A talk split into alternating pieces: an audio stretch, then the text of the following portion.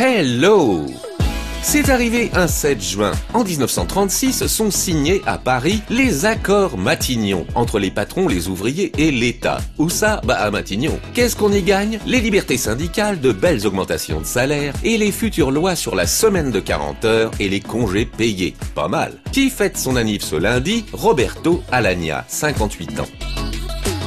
Dans ma story du jour, j'ai un bel homme. Dans une chanson de comédie musicale sortie le 7 juin 2000, je vous gâte, c'est Daniel Lévy dans L'envie d'aimer. C'est tellement simple, l'amour.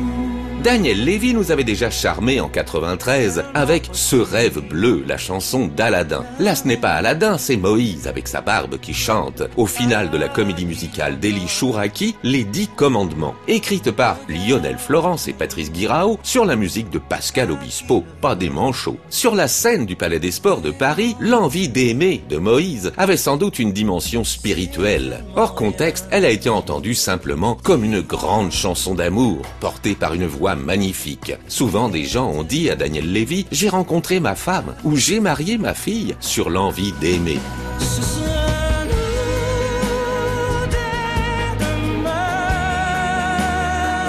Le grand tube des dix commandements est resté près d'un an au top. Attention, vous allez chanter Ce sera nous comme des idiots toute la journée. Bravo Daniel Lévy. Voilà, vous en savez peut-être un petit peu plus sur l'envie d'aimer.